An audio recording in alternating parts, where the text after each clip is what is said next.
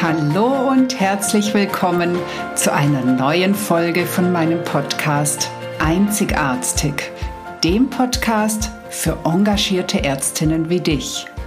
Mein Name ist Dr. Susanne Löffner.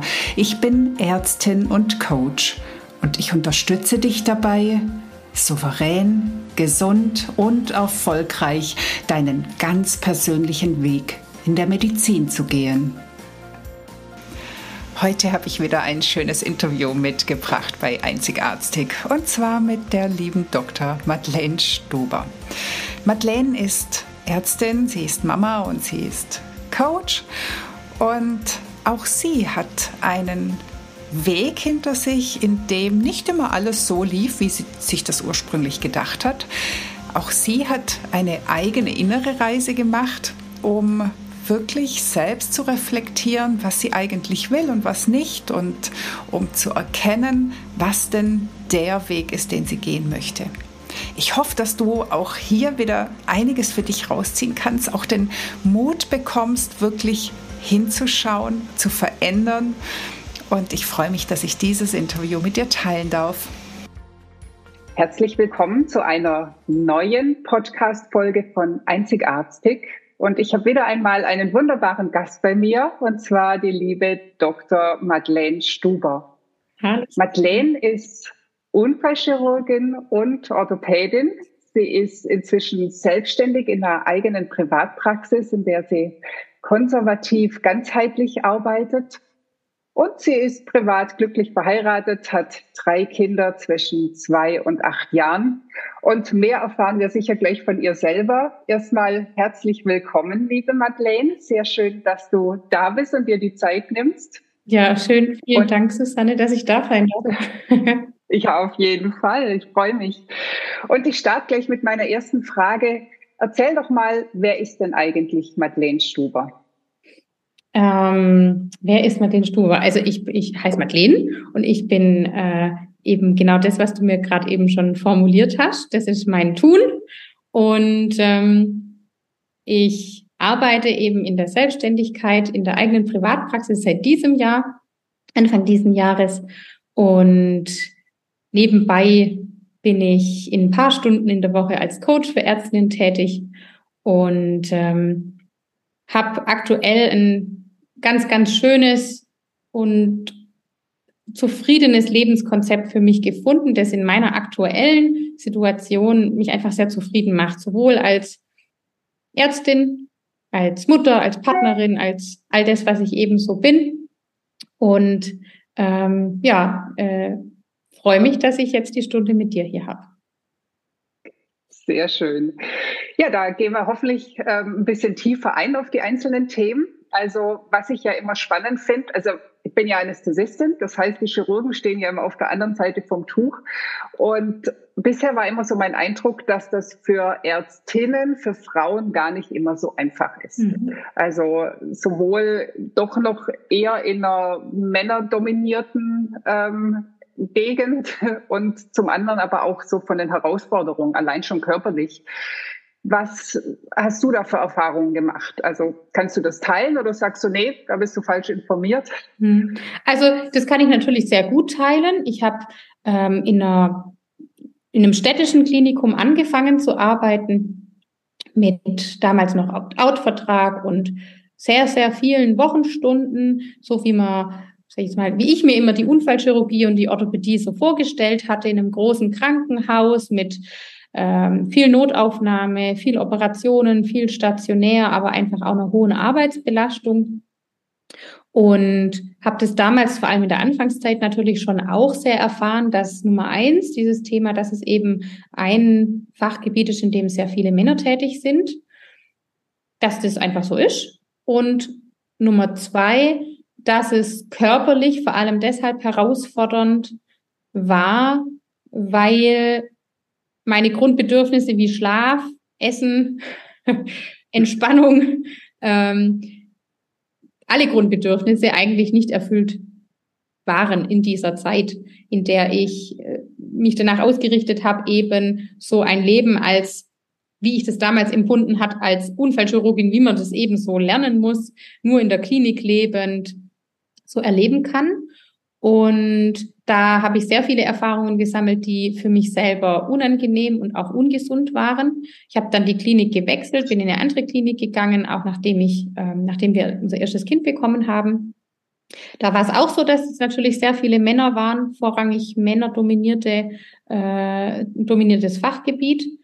Habe dann aber eben angefangen, die Strukturen für mich an unsere Lebenssituation anzupassen und habe dann ganz schnell erlebt, dass das Bild, das ich immer hatte von der Unfallchirurgie und von der Orthopädie, dass man eben da als Frau nicht richtig ist, ähm, überhaupt so nicht nachvollziehen konnte. Also spätestens an dem Zeitpunkt, wo ich plötzlich für mich festgestellt habe, äh, mir geht's besser, ich bin hier zufriedener, ich kann plötzlich hier glücklich sein auch, ähm, zufrieden sein, war das gar kein Thema mehr. Ja, aber die Erfahrungen habe ich natürlich auf dem Weg auch erstmal sammeln dürfen.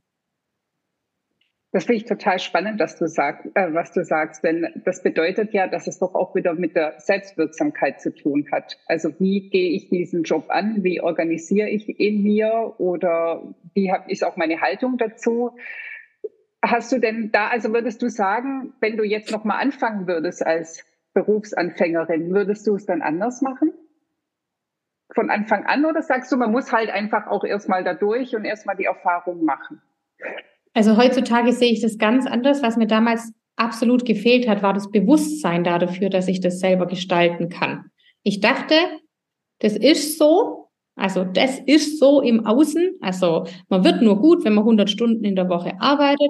Man wird nur gut, äh, eine gute Unfallchirurgin, äh, wenn man das alles erduldet. Man wird nur gut, äh, wenn man ähm, den Doktortitel hat. Man wird nur gut, wenn man die 1000 Fortbildungen hat. Man wird nur gut, wenn also all das, was so auf uns drauf trifft. Und dann irgendwann mal habe ich aber feststellen müssen, dass diese Realität, die ich mir da so einrede. Ja, also ich habe ja immer das Beispiel, ich bin damals so ein bisschen Grace Anatomy süchtig gewesen in den letzten Jahren meines Studiums und das waren irgendwie meine Vorbilder, weil ich keine anderen hatte. Und das sind natürlich echt, wenn man sich das mal anguckt, natürlich Vorbilder, das muss man sich gut überlegen. Weil diese Vorbilder, die da in der Klinik leben, ja nur ein Leben in der Klinik haben ihre Probleme, ihre privaten Probleme alle mit in die Klinik tragen, ähm, ihre Partnerschaften alle in der Klinik haben oder nicht haben, damit auch die persönlichen Probleme dauerhaft in der Klinik präsent sind. Das war mir nicht so bewusst, dass das tatsächlich ja so ist, dass mein persönliches und privates Sein in einer unzufriedenen und ungesunden Situation genauso Teil dort ist, ja, dass ich das jedes Mal mitbringe und dauerhaft dort lebe. Und dass sich natürlich dann für mich ganz viel verändert. Ja, ich habe dann selber durch die Unzufriedenheit beziehungsweise das immer getrieben sein, irgendwie was noch besser und noch nett genug zu sein, ähm, mich selber und das, was ich kann und was ich wirklich auch in der Medizin so liebe, komplett verloren. Und da den Weg wieder zurückzufinden, das war für mich natürlich ein unglaublich äh, primär ein schmerzhafter Weg ja, weil es mich einfach erstmal damit konfrontiert hat, dass es gar nicht so funktioniert, wie ich mir das vorstelle. Und dann aber das anzugucken und zu sagen, okay, hey, scheiße, mir geht's gerade echt nicht gut. Ähm, ich möchte es anders. Ja, das muss doch irgendwie anders gehen. Und dann den Ehrgeiz und die Motivation auch zu haben, zu sagen, nee, wahrscheinlich liegt's gar nicht am Fachgebiet, wahrscheinlich liegt's gar nicht daran, dass da so viele Männer sind, wahrscheinlich liegt's gar nicht daran, sondern wahrscheinlich liegt's einfach nur an mir. äh, das ist natürlich primär kein Weg, dem mein Ego so gefallen hat.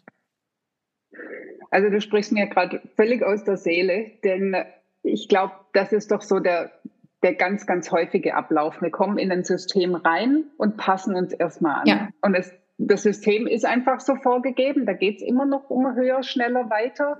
Und ähm, man hat die meiste Anerkennung, wenn man am zügigsten einen Facharzt hat oder noch mehr Fortbildung oder Überstunden macht. Und natürlich kostet das dann erstmal Kraft und ähm, ja auch wirklich den Blick auf sich selber, um da eben zu sagen, nee, ich gehe mal einen Schritt zurück und ich mache es mal ganz anders. Und leider ist es so, dass es ja fast immer so läuft, wie du jetzt auch sagst. Du musst erstmal die Unzufriedenheit haben und erstmal feststellen, nee, ich habe gerade ganz viel von dem verloren, was ich eigentlich machen wollte, bevor man dann anfängt, sich zu besinnen. Und viel, viel schöner wäre es ja, wenn wir das von Anfang an tun würden und sagen, nee, also ich glaube, was will ich eigentlich und genau den Weg gehe ich. Mhm. Ja. Und also das wäre so meine Hoffnung, dass wir das irgendwann hinkriegen, dass eben wirklich die jungen Kolleginnen von Anfang an schon den ganz anderen Blick haben. Das empfinde ich mittlerweile auch so, dass die mit einem ganz anderen Bewusstsein kommen. Mag sein, dass ich jetzt mittlerweile durch die Coaching-Bubble natürlich auch in einer, ja, in einer eigenen Bubble lebe, wo natürlich auch nur Ärztinnen mich kontaktieren, die schon dieses Bewusstsein für sich haben, die einfach sagen, ich sehe diese ganzen äh, Ärztinnen und Ärzte, die irgendwie total unzufrieden sind und gar nicht mehr wissen, wo ihre eigene Stimme ist und das irgendwie aushalten. Und warum halten die das denn eigentlich aus? Das ist totaler Schwachsinn, das mache ich nicht. Ja, also da erlebe ich schon eine ganz andere Generation, die danach kommt. Ähm, das hat mich am Anfang natürlich so auch ein bisschen getriggert. Ja, also wir haben den, das war immer so dieser Gedanke, ja, wir machen das Ganze, wir arbeiten hier die 80 Stunden in der Woche, wir müssen da überall durch und die kommen jetzt nach und sollen das alles nicht mehr haben. Ja, was für ein, also wenn man diesen Gedanken mal hinterfragt, es war meine Entscheidung, so zu arbeiten. Es hat keiner zu mir gesagt, ich muss 80 Stunden in der Woche arbeiten und im Rückblick wurde ich egal wie viel Teilzeit ich gearbeitet habe, egal wie meine Situation wieder war. Und ich habe wirklich ja meinen Chefs teilweise in einem halbjährlichen Abstand unterschiedliche Arbeitsmodelle vorgeschlagen. Heute komme ich 24 Stunden, übermorgen 30 und nächstes Jahr bin ich wieder ein Jahr zu Hause und dann komme ich wieder mit ein paar Teilzeitstunden. Ach, und übrigens, ab Oktober bin ich nur noch für Dienste da, bin ich nur noch 50 Prozent, weil ich bin jetzt in der Praxis draußen. Ach, ich mache noch ein paar Dienste in der Klinik. Ja, also lauter Sachen, wo man so sagt, hä, das geht doch alles gar nicht, man kann das doch nicht. Ja, aber schlussendlich wurde ich da immer gefördert wenn für mich selber eben die Klarheit da war, was ich möchte. Ja, und äh, das meistens, sage ich jetzt mal, aus meiner Perspektive betrachtet, entwickeln die meisten Menschen das erst dann, wenn das System nicht mehr für sie funktioniert. Also wenn man aus der Funktionsfähigkeit gerissen wird, weil man die ganze Zeit körperlich krank ist oder mental krank wird. Ja, wenn man die Sachen nicht mehr durchhält so in der eigenen Vorstellungskraft. Aber ja, da hat ja jeder seinen Leidensweg oder auch nicht Leidensweg. Was mich zum Schluss tatsächlich zum Umdenken gebracht hat, war, dass ich eigentlich in einer Situation war, die richtig geil war. Also ich hatte alle Strukturen, die für mich super gut waren und ich habe trotzdem gejammert. Also, ja, ich glaube, das steckt aber auch an, oder? Also so, das ist ja fast so ein bisschen der Gruppenzwang. Ja, das, Wir dürfen uns jetzt alle mal gemeinsam beschweren. Genau. Also äh, mir ging es mega gut. Ich hatte richtig geiles System für mich gefunden, äh, mega geiles Team. Und trotzdem hatte ich das Gefühl, alle jammern den ganzen Tag. Mhm. Den ganzen Tag über Sachen, die ich, ja, und das hat, dann hatte ich zum ersten Mal so das Empfinden, okay, ich komme hier in ein System rein, in dem das Jammern seit Jahrzehnten eintrainiert wurde. Alles ist schlecht, wir können nichts verändern, das System ist kacke, wir sind ähm, die Opfer dieser, dieser äh, Verwaltungen und die Opfer dieser, nee, nee, nee. ja. Genau. Ja, da darf man, korrekt, ja. Hier darf man ja. anfangen und äh, ich hatte einfach keinen Bock mehr auf Jammern. Ich hatte einfach Bock auf Freude, ich hatte Bock auf Glück, ich hatte Bock auf Zufriedenheit, ich hatte Bock, diesen Beruf wieder so zu machen, wie ich ihn machen möchte. Ich hatte Bock, jeden Tag in meine Arbeit zu gehen und denken, yes, deswegen mache ich diesen Job. Ich habe so viel Spaß dabei. Deswegen habe ich dieses Studium gemacht. Deswegen habe ich diesen lang, langen Facharzt ähm, gemacht. Das, deswegen mache ich es für jeden Tag, jeden Tag. Ja. Ja, und es ist ja ein toller Beruf, also ohne Frage. Ja. Und ich muss gerade so ein bisschen grinsen, als du gesagt hast, du bist halbjährlich zu deinem Chef und hast andere Wünsche gehabt. Ja. Also ich habe irgendwann mal nachgezählt. Ich habe auch ähm, insgesamt acht verschiedene Teilzeitvarianten ja, ausprobiert. Ja. Und ähm, ich muss sagen, ich habe genau die gleiche Erfahrung gemacht wie du. Ja. Also, weil ich konstruktiv irgendwo hingegangen bin und ja. gesagt habe, so und so funktioniert das für mich und dafür mache ich auch das. Also immer so ein bisschen das Geben und Nehmen, mhm. nicht nur ich möchte aber, dass ihr alle auf mich guckt, ja. dann hat das immer funktioniert.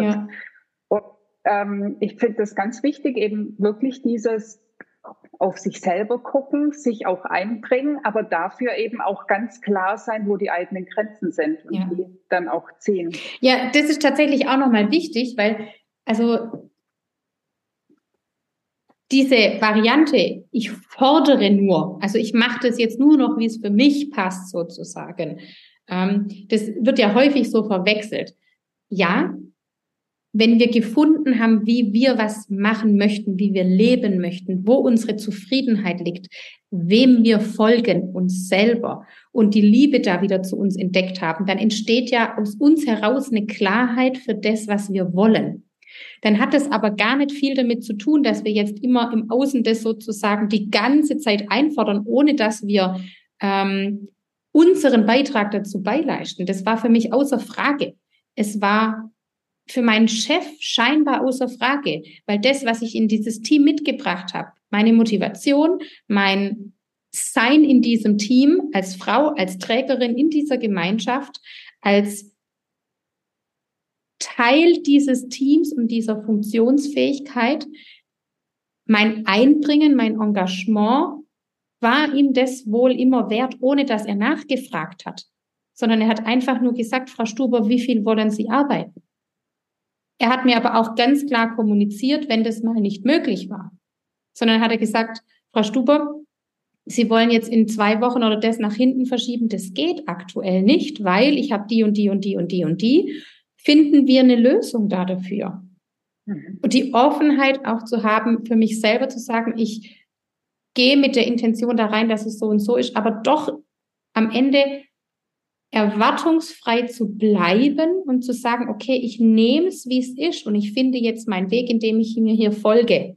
Ja, das ist natürlich ein, ein Bereich, den muss man trainieren. Das ist für mich jeden Tag Training und ähm, jeden Tag Übung und schlussendlich aber der Schlüssel zumindest für mich, für meine tagtägliche Zufriedenheit in diesem Beruf. Nicht nur beruflich, auch privat. Ja. Ja, auf jeden Fall. Also ich glaube, so einerseits die, die Annahme und wirklich auch mal sagen, es ist, wie es ist, ja. also die Akzeptanz. Und dann aber auf der anderen Seite auch wieder dafür einstehen können, dass Dinge auch verändert werden dürfen. Wobei das, was du da von deinem Chef erzählst, hört sich natürlich auch an ein, nach einer guten Führung an. Also ich glaube, das liegt ja auch nicht immer vor, dass dann wirklich so die, die Interaktion gut läuft.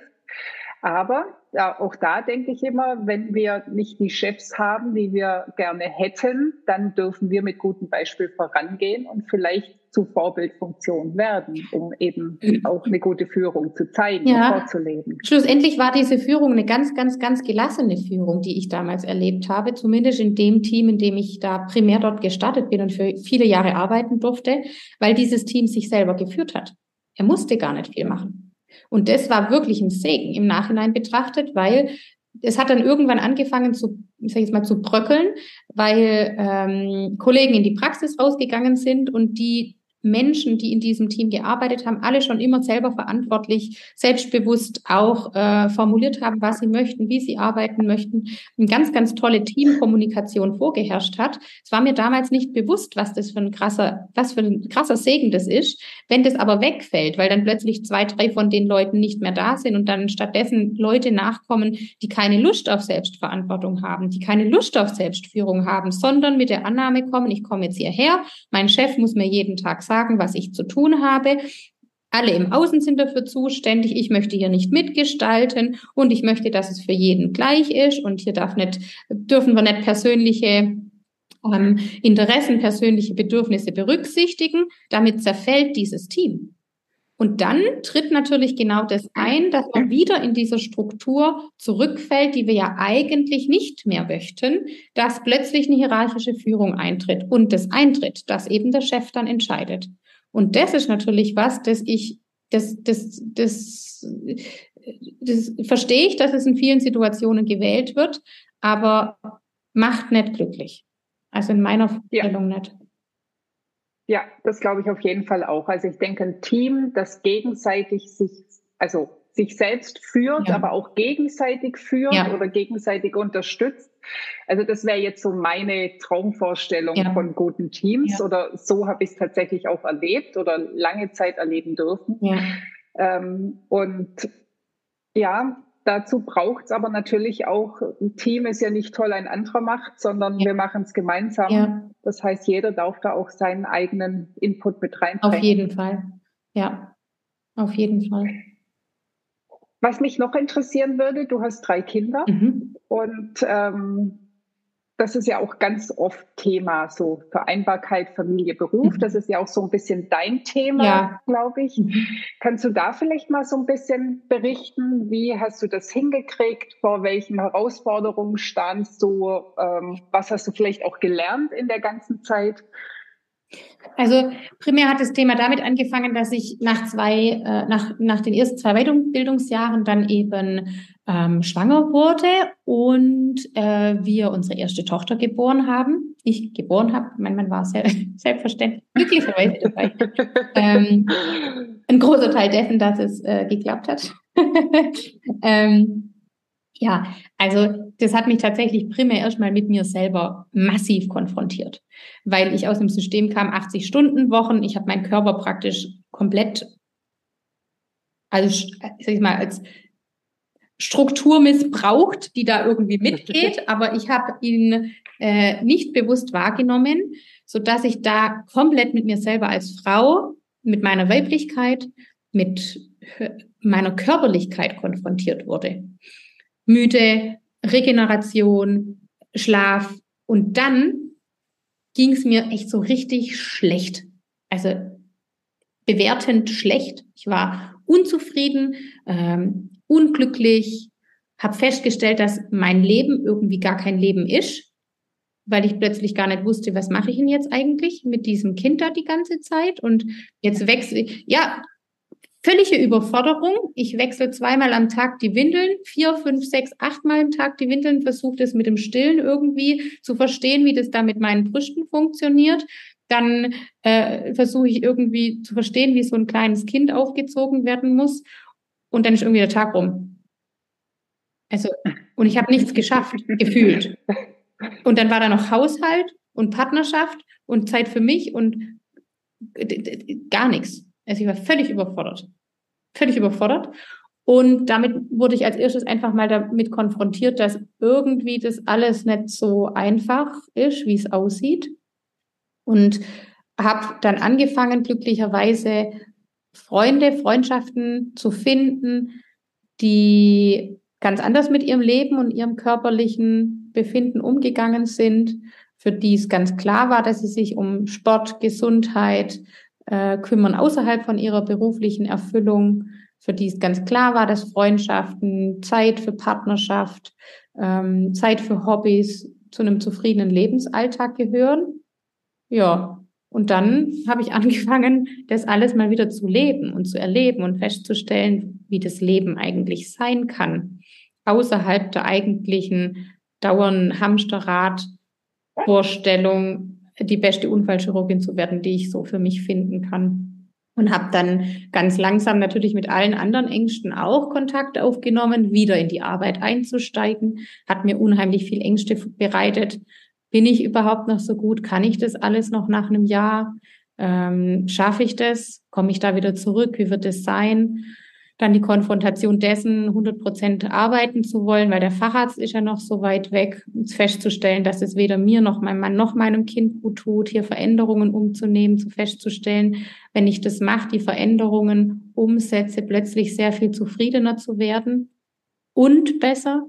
Also meine Qualität in meiner beruflichen Arbeit, meine Gelassenheit, meine Ruhe, mein Sein in der Klinik so viel Positives beiträgt, indem ich selber weniger dort war. Ich plötzlich sehr viel wertvoller war, wenn ich da war. Wenn irgendwas schief ging, plötzlich ich gerufen wurde, scheiße, hier die Notaufnahme quillt über, bitte hol mal kurz Madeleine. Das war für mich eine Wertschätzung, die ich empfunden habe, weil ich gemerkt habe, dadurch, dass ich es schaffe, im Moment zu sein, dadurch, dass ich es schaffe, mir Auszeiten zu nehmen, dadurch, dass ich es schaffe, ein Leben außerhalb der Klinik zu führen, bin ich sehr viel präsenter, hm, effektiver ist das falsche Wort, leistungsfähiger. Meine Qualität in der beruflichen Arbeit steigt immens an. Meine Fehlerquote geht weit zurück. Mein Umgang mit Fehlern hat sich massiv verändert. Das sind alles so Bereiche, die ich alle als wahnsinnig positive Wahrnehmung empfunden habe. Dann natürlich die Konfrontation mit der eigenen Partnerschaft festzustellen, dass durch die Veränderung meiner Identifikation als Frau eben auch mit einer beruflichen Karriere, ich komme aus dem Schwabenland, wie man hört, ja, da ist irgendwie eine Frau mit 100 Prozent Arbeit, Nachtschichten, Wochenenddiensten, keine gute Mutter. Da war ich grundsätzlich die Rabenmutter der Konfrontation dessen, wie haben es meine Eltern gemacht, wie haben es die Eltern meines Partners gemacht, was muss mein Mann, was darf mein Mann verändern, wenn er plötzlich Teilzeit arbeitet, wenn er plötzlich Elternzeit nimmt, ähm, was erfährt er in seinem Berufsleben als Mann hier in Teilzeit Teilzeit zu arbeiten, hat uns mit uns natürlich massiv konfrontiert, die Partnerschaft in den Vordergrund gestellt, uns damit auseinandersetzen lassen. Das sind einfach viele Stränge, die dann damit so einhergehen. Ich nenne das einfach Leben, überall stattfindet. Und ähm, dann haben wir einfach angefangen, hier tatsächlich neu auszurichten. Und das ist für mich die, die dankbarste Erfahrung meines Lebens, festzustellen, dass ich nicht die Geisel dieser Erfahrungswelten bin, sondern es aktiv so gestalten darf, dass es uns alle glücklich macht. Ja. Also ich finde das unglaublich spannend. Ich habe gerade so viele Parallelen entdeckt, mal davon abgesehen, dass ich ja auch aus dem Schwabenland komme, ja. wie man ja auch immer wieder durchhört. Aber ich hatte gerade so richtig das Déjà-vu, als du die Rabenmutter gesagt hast. Ich war damals auch in einer Krabbelgruppe mit lauter Frauen, die eben sehr, sehr lang sich entschieden haben, daheim zu bleiben oder sich entschieden haben, sehr ja. lang daheim zu bleiben. Ja. Und als ich nach einem Jahr wieder arbeiten gegangen bin, das wurde nur mit dem Kopfschütteln ja. betrachtet. Und gleichzeitig hatte ich am Anfang bei der Arbeit das Gefühl, da bin ich ja auch nie genug. Also ich bin auch viel zu selten da, weil ich eben auch noch den Anspruch hatte, aber ich muss doch leisten und, ne, und noch mehr bringen und noch mehr einbringen. Und ich fand für mich damals den Schlüssel, so dieses mal zu durchschauen, es geht eigentlich um mich. Es geht nicht um die anderen Mütter, was die für Erfahrungen haben und machen wollen. Und es geht auch nicht nur darum, ähm, der Beste oder der Leistungsfähigste oder sonst irgendwas zu sein, mhm. sondern es geht wirklich mal darum, was ist denn für mich das Richtige? Ja. Wo finde ich mein größtes Wohlgefühl und kann dann aber auch wieder entsprechend für mein Kind und für die Arbeit am meisten bieten. Ja. ja. Und da ging es mir tatsächlich auch so ein bisschen wie dir, dieses Teilzeitarbeiten kann oder bedeutet sehr, sehr häufig, dass du einfach viel präsenter dann da bist, wenn du da bist. Mhm. Also, weil du eben nicht ständig in der Überforderung und Überlastung und im Vergleichen bist, sondern weil du einfach da dein Ding machst. Ja, und vor allem sind ja, also wenn man das ehrlich nimmt, ist ja Teilzeitarbeit in der Klinik nach wie vor nicht so, dass wir dann irgendwie äh, im Vergleich zu anderen Berufen Teilzeit arbeiten, sondern meine Teilzeitarbeit hat damit angefangen, dass ich entschieden habe, nur noch 45 Stunden in der Woche zu arbeiten. Es war schon eine Teilzeitarbeit. Ja, weil ja. die Dienststunden einfach nicht dazugezählt haben. Das war Bereitschaftsdienst, unabhängig davon, wie wenig Stunden oder Minuten wir da geschlafen haben. Ich war ja trotzdem nicht da. Ich war ja nicht zu Hause. Ich war ja, ja zwei genau. Wochenenden einfach weg. Und diese Stunden, diese Stunden, diese Teilzeitarbeit, die ich dann nicht da war sozusagen, dass wenn du das zusammengerechnet hast, war ich ja trotzdem in noch in einer viel, viel mehr Stundenwoche, als das in einem normalen Arbeitsumfeld, sage ich jetzt mal normal geht trotzdem mit der 40-Stunden-Woche. Die meisten Unternehmen haben mittlerweile 36, 37-Stunden-Woche. Das wäre ja für mich schon der Himmel gewesen, wenn ich gesagt habe, ich arbeite nur 36 Stunden. Ja. ja, aber dann habe ich halt einen Dienst oder zwei Dienste am Wochenende, dann habe ich irgendwie 24 Stunden rum. Wie viele Stunden bin ich denn dann noch da? Ja, also ähm, da müssen wir ja überhaupt auch mal uns damit konfrontieren. Was wollen wir eigentlich? Was sehen wir als das Normal an? Und was sind menschliche Arbeitsbedingungen, in denen es auch machbar ist, fühlbar ist für uns selber. Und dann kommt ja noch ein zweiter Aspekt, finde ich, irgendwann dazu. Bei mir kam der Aspekt dann, als ich alle Strukturen so hatte, wie es für uns in diesem Zustand optimal war, wo wir als Paar, als Familie richtig gesund und glücklich waren. Ja, das muss ich immer dazu sagen. Meine Ausrichtung ist natürlich in einem gesunden Familiensystem zu leben. Das ist meine Ausrichtung. Meine Ausrichtung war es nie zu sagen, äh, meine Priorität ist die berufliche Karriere Professorin zu werden, dann hätte ich viele Entscheidungen anders getroffen, sondern meine Entscheidung war gesund in einem Gesundheitssystem zu leben, weil mich die Gesundheit interessiert und die gesunde Menschlichkeit, das mich glücklich und zufrieden macht. Ja, und das mag für manche Menschen einfach anders sein, aber das war mein Antrieb und meine Ausrichtung schon immer, habe ich aber erst im Nachhinein realisiert.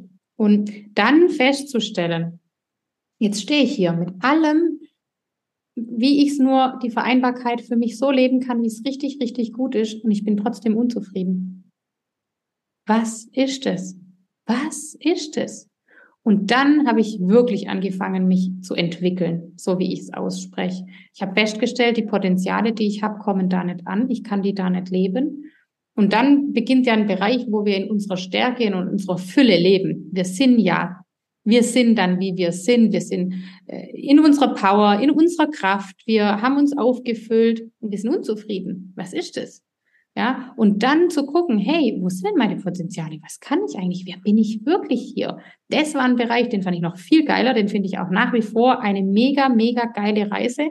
Anders kann ich das nicht formulieren. Wirklich zu entwickeln und alle Hüllen anzufangen, abzustreifen, die mich daran hin, zu hindern, jeden Schritt zu gehen, wen, wen ich bin. Und die Entwicklung hinweg von der Unfallchirurgin am Anfang hin jetzt zu dieser Zeit in einer eigenen Privatpraxis rein konservativ tätig, mit einem ultra bunten, kreativen Lebensbild, äh, Privatpraxis, nebenher Coaching, äh, viele Bereiche. Ich habe einen ehrenamtlichen Verein gegründet, den ich aktiv betreibe.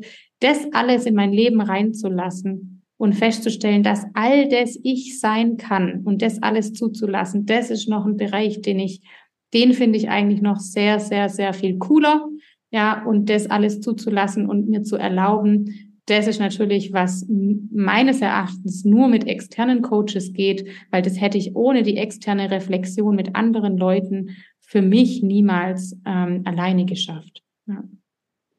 Also das glaube ich tatsächlich auch. Ähm, selbst wenn man viel Ahnung hat von Persönlichkeitsentwicklung, also durch Coaching, Ausbildung und so weiter, selbst dann hast du immer den blinden Fleck, wo du nicht auf dich selber guckst, wo du dir selber Stories erzählst, ja. was du aber gar nicht merkst, weil du ja, ja, selber in der Story drin bist. Ja, ja. Und ähm, deswegen kann ich das voll und ganz unterschreiben. Also deswegen, obwohl ich ja hauptberuflich als Coach tätig ja. bin, lasse ich mich regelmäßig coachen, ja. um eben genau da auch drauf gucken zu lassen. Ja. Und was ich auch sehr spannend finde, was du gerade gesagt hast mit dem die Hüllen abstreifen. Ich glaube, also mir war das bis vor sechs, sieben Jahren überhaupt nicht bewusst, dass erstens ich nicht einfach so bin, wie ich bin, ja. sondern dass da durchaus Veränderungspotenzial ja. da ja. ist und vor allem, dass ich aber gar nicht unbedingt ich bin, sondern dass ich die Summe meiner Überzeugungen und meiner Lernerfahrung und äh, meiner, ja, meiner Konditionierung bin. Und dass ich eben mir ganz, ganz viel angeeignet habe, was eigentlich andere sind oder andere wollten oder andere erwarten. Und dass es da so viel erstmal abzuschütteln gibt, um mal zu gucken, wer bin ich eigentlich mhm. wirklich? Mhm. Und was sind denn jetzt meine Stärken und meine Potenziale? Mhm. Und was will ich denn eigentlich wirklich leben? Ja. Und ähm, du hast das ja extrem schön beschrieben. Also im Prinzip bist du ja wahrscheinlich jetzt nicht mehr die, von der du vor zehn Jahren glaubtest, dass du sie bist. Oder so würde ich das deuten, dass du jetzt irgendwo näher an dir selber dran bist. Ja, also ich, ich glaube, es ist, also ich würde mal sagen, ein Teilprozess ist, glaube ich, auch einfach das Älterwerden, schon auch Erfahrungen so ein bisschen ähm, und Qualitäten in das eigene Leben zu lassen, die man vielleicht früher gar nicht hat oder auch nicht braucht, weil da sind andere Qualitäten an der Reihe, ja.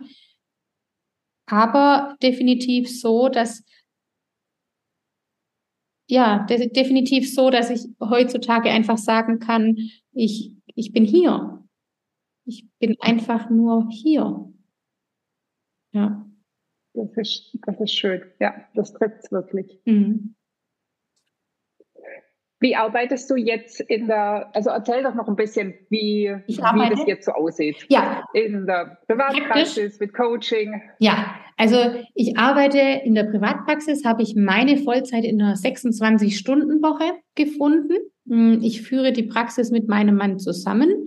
Was heißt es? Mein Mann hat überhaupt nichts mit Medizin zu tun, aber ist ein richtig geiler Struktur Großdenker. Also ich muss gerade lachen, ein, weil mein Partner ist ähnlich, genauso meine Struktur. Einfach Hammer, ja.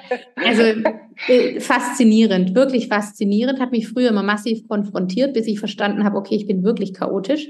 Also habe ich nicht wahrscheinlich dachte, ich bin total strukturiert und alle, die mich so außenrum andachten, haben das auch immer bestätigt. Ja, du bist so strukturiert und es scheint alles immer zu klappen. Naja, gut, also bin ich nicht. Ich bin chaotisch. Und ähm, mein Mann hat wirklich die Gabe, alles das, was ich hier so in, im kreativen Chaos irgendwie äh, aufs Papier bringe, dann auch in Grenzen zu packen. und es macht natürlich wahnsinnig viel Spaß, mit so jemandem zusammenzuarbeiten. Und wir führen das eben jetzt seit April diesen Jahres. Die Privatpraxis konservativ, das heißt, ich operiere gar nicht mehr. Und ähm, das ist ein sehr, sehr buntes Spektrum auch von der klassischen äh, orthopädischen Ausrichtung, konservative Therapien, viel aber auch mit traditionell chinesischer Medizin, wie ich arbeite, aber auch mit mentalen Achtsamkeitsübungen. Das heißt, ich biete aktiv Entspannungskurse, Entspannungsübungen auch für Patientinnen an, die eben gerade in einer sehr schwierigen Lebensphase stecken, in Erschöpfungen vielleicht auch sich im Fühlen und biete hier in der Praxis mentale Begleitung, aber eben auch Entspannungsbegleitung dafür an. Einfach auch deshalb, weil natürlich in der konservativen Orthopädie Schmerz immer Stress ist und Stress immer Schmerz. Und wir hier, wenn man rein konservativ tätig ist in dem Fachgebiet, natürlich schon auch sieht, 80 Prozent der Beschwerden haben einfach kein morphologisches Korrelat, das das in der, dem Ausmaß erklären würde, dass wir nur, ich spreche mal mit nur, obwohl sie zwingend notwendig sind in vielen Bereichen oder eben lebenslindernd, äh, schmerzlindernd oder Lebensqualität verbessernd agieren können, eben unsere klassischen Methoden sehr weit kommen. Ja, aber es geht eben nicht nur, sondern zu einem ganz, ganz, ganz, ganz großen Ausmaß auch über persönliche Veränderungen Haltungen sowohl im Äußeren als auch im Inneren. Und das mache ich sehr, sehr gerne. Es macht mir wahnsinnig viel Spaß zu erleben, dass die Patienten da offen dafür sind, bereit dafür sind, ihre Schmerzen, ihre Bewegungseinschränkungen auf allen Ebenen überhaupt mal anzugucken, auch das mit mir zu teilen. Das ist natürlich eine wundervolle Erfahrung. Ja, und ich habe manchmal das Gefühl, die viele Patienten lechzen so, sogar danach. Die haben einfach keinen Bock mehr, ähm, nur mit eben der Symptomtherapie zu leben, sondern die wollen auch wirklich an die Ursache gehen und sind bereit, hier zu verändern. Und das macht natürlich unheimlich viel Spaß. Und Coachen mache ich tatsächlich auch aktuell rein kreativ. Also wenn ich Bock habe auf einen Workshop oder wenn ich Bock habe auf einen Kurs, dann biete ich das an. Online, ich habe es aber auch schon offline gemacht. Ich arbeite ungefähr zwei Stunden, drei Stunden in der Woche im Coaching-Bereich. Ja, also ganz unterschiedlich sind Ärztinnen, sind aber auch andere Frauen, die äh, mir folgen auf Instagram oder auf LinkedIn, die mich anschreiben und auch mit ganz unterschiedlichen Thematiken. Also es sind tatsächlich immer wieder mal Frauen dabei, die tatsächlich eher in der Schöpfung stecken, die durch kleine wirksame Techniken schon innerhalb von zwei, drei Wochen einfach wieder lernen für sich, wie sie hier zur Kraft kommen und wie sie den Fokus auf sich lenken können. Aber der große Teil ist wirklich aus dem Ärztinnenbereich Ärztinnen, die ein ganz konkretes Thema haben. Die haben einfach ein Thema. Mhm. Die stecken in eine Neuorientierungsphase und sagen, hey, ähm, ich habe das und das, das steht gerade vor mir, irgendwie ist es ein mega Hindernis, können wir es angucken und gehen darüber. Und dafür bin ich natürlich massiv dankbar, ähm, das auch sehen zu dürfen, dass da viele Ärztinnen mittlerweile auch bereit sind und zu sagen, nee, hey, komm, wir gucken uns das an. Das ist schön. Das ist schön. Das ist toll, aber da bist du wahrscheinlich auch das Vorbild. Also ich glaube, allein so wie du jetzt lebst, wie du es ausstrahlst, ähm, da wollen wahrscheinlich einige hin. Und deswegen ist es ja umso schöner, dass du auch deinen Weg teilen kannst, plus dann aber auch noch die Erfahrung oder das Wissen, das du zusätzlich hast. Ja, es erfordert natürlich ein konsequentes Gehen.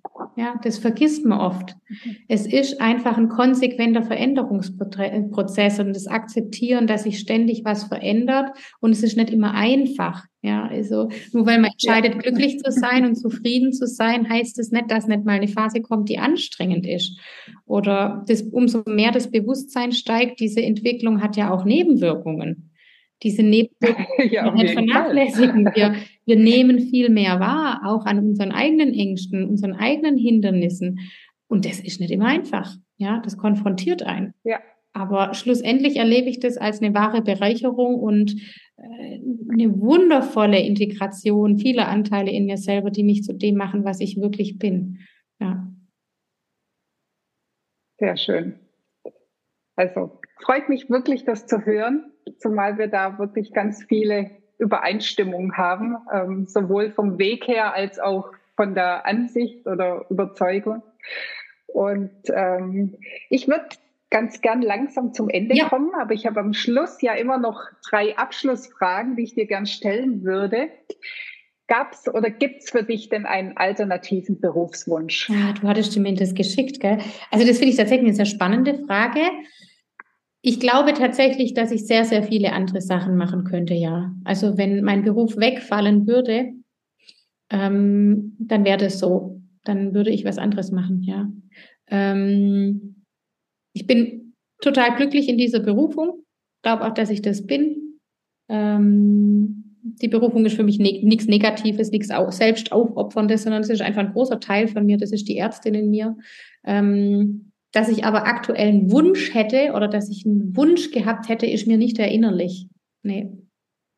Also es ist jetzt nicht so, ach, ich weiß, ich werde auf jeden Fall Pilotin in meinem nächsten Leben oder so. Nee, nee, nee, nee, nee, nee. Okay. Hast du denn eine sogenannte Löffelliste, also eine Liste, auf der draufsteht, was du noch alles erleben möchtest, bis du den Löffel abgibst? Also ich habe keine Löffelliste. Was ich tatsächlich habe, ist ähm, seit ein paar Jahren Natürlich Ziele und Intentionen.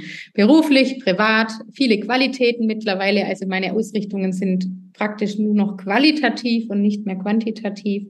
Ähm, die setze ich mir aber niemals in einem Spektrum größer als ein, zwei, maximal drei Jahre. Ja, also das ist für mich völlig, kann ich nicht greifen. Ich kann da nicht, das, ich kann das nicht greifen, ich kann das nicht fokussieren, ich kann da nicht hingehen, ich kann das nicht das ist für mich nicht real. Ja, umso konkreter das für mich ist und umso näher das für mich ist, ist das für mich auch greifbarer und macht es für mich leichter. Ja.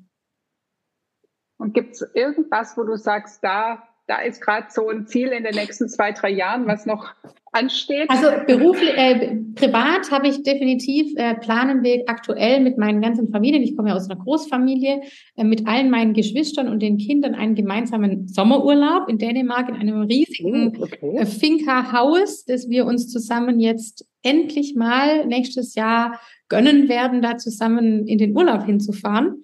Und ähm, da träumen wir tatsächlich alle schon ein paar Jahre davon und das werden wir jetzt nächstes Jahr endlich umsetzen und realisieren.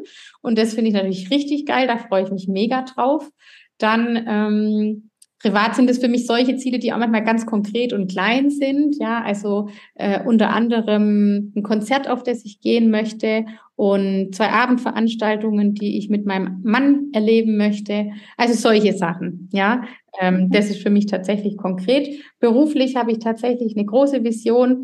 Mh, hm, die kommt, wenn es kommt. genau. I'm getting ready to get ready to get ready. Und ähm, ja. Oh, da sind wir ja mal gespannt, was da alles kommt. Dann darf ich dich vielleicht irgendwann wieder zum Podcast einladen, wenn ja. deine Vision spruchreif oder Wirklichkeit geworden ja. ist. Ja, die letzte Frage. Was wünschst du dir für die Medizin oder wie würde sie für dich aussehen oder sollte sie für dich aussehen, dass du mhm. sagst, so ist es gut? Hm, ich kann das auch immer nur aus dem jetzigen Zustand von mir aktuell beschreiben. In fünf Jahren ist es wahrscheinlich schon wieder anders. Aktuell lebe ich eine Medizin, die den Menschen wieder als Menschen betrachtet das heißt, die Morphologie, aber auch ganz, ganz viele andere Elemente in diesen Menschen mit betrachten darf. Das ist für mich Medizin und gleichzeitig Kunst. Ja, deswegen sind wir schlussendlich auch Freiberufler. Ähm, das ist für mich fast eine künstlerische, kreative Tätigkeit, den Menschen als individuelles Wesen betrachten zu dürfen im medizinischen Kontext und ihn so anzunehmen, wie er eben mit seinem Körper ist, mit seinen Gedanken, mit seinen Motivationen, mit seinen ähm, spirituellen oder glaubensbedingten ähm, Hintergründen und das alles wahrzunehmen, da sein zu lassen und ihn da so begleiten zu können, wie er es für sich als Mensch in seinem Sein braucht, um gesund zu sein, gesund zu bleiben oder gesund zu werden. Das ist meine Form der Medizin, die ich lebe. Die wünsche ich mir für mich selber, aber auch für andere Patienten. Ich sehe aber auch in allen anderen Fragmenten alleine einen unglaublichen Mehrwert. Ja, also ich habe Kollegen, sehr, sehr gute Kollegen, die wirklich für sich selber ihre, ihr Können, ihr Sein darin definiert haben, wirklich nur operativ tätig zu sein, die sagen, das ist mein Können, ich kann einfach Knie saugut operieren und deswegen operiere ich den ganzen Tag Knie und ähm, das kann ich einfach super. Und das ist natürlich ein unglaublicher Mehrwert, wenn das so jemand für sich gefunden hat und mit seiner Zufriedenheit gesund für sich ausleben kann, weil da weiß ich, okay, da sind meine Patienten schlussendlich auch in der reinen Morphologie mega aufgehoben. Ähm, und dieses Verständnis, dass da eben jeder seine zufriedene, gesunde Welt schaffen kann und die Ergänzung dessen, aller dieser Bereiche, ähm, das ist für mich eine schöne Vorstellung, ja. Ah, die hört sich wirklich sehr gut an, wie so ein Mosaik, ne? ja. wo die Einzelbestandteile zusammen. So erlebe ich ja unsere Gesundheitslandschaft mittlerweile. Früher dachte ich immer, es gibt irgendwie nur die klassische Medizin und die, die Klinikmedizin. Und wenn man in der Klinik ist, denkt man ja sowieso man ist besser als alle anderen. Und was machen die da ambulant draußen? Das ist alles Hickepacke und äh, sind lauter Befindlichkeitsstörungen. Und das ist doch gar keine richtige Medizin, wenn man nicht irgendwie das Messer in die Hand nehmen muss. Ähm, ja, äh, okay. Ähm, mittlerweile erlebe ich natürlich hier ein Umfeld in der Privatpraxis, mit der ich unglaublich viele Leute kennengelernt habe, die in meiner Gegend im Gesundheitswesen tätig sind. Ja, das sind Coaches, das sind Heilpraktiker, das sind Gesundheitsökonomen, das sind Mediziner, das sind Osteopathinnen, das sind Heil, also in allen Bereichen ähm, Therapeutinnen, Klangtherapeutinnen etc ähm, und verstehe mittlerweile, dass das alles Gesundheitslandschaft ist. Ohne dass ich das mhm. bewerte, negativ, positiv, macht mehr, macht besser, evidenzbasiert, nicht evidenzbasiert, ist es schlussendlich das, was viele Menschen wählen und den, den Weg wählen, sich dort eben auch beraten zu lassen. Und ich habe aufgehört, das abzuwerten, zu sagen, das macht man nicht oder das ist kein Teil der Medizin, sondern es ist schlussendlich was, das diesem Menschen in diesem Lebensbereich er die Entscheidung für sich trifft, dass das ihm gut tut. Genau. Ja, also da bin ich inzwischen auch bei dem Satz, wer heilt, hat recht.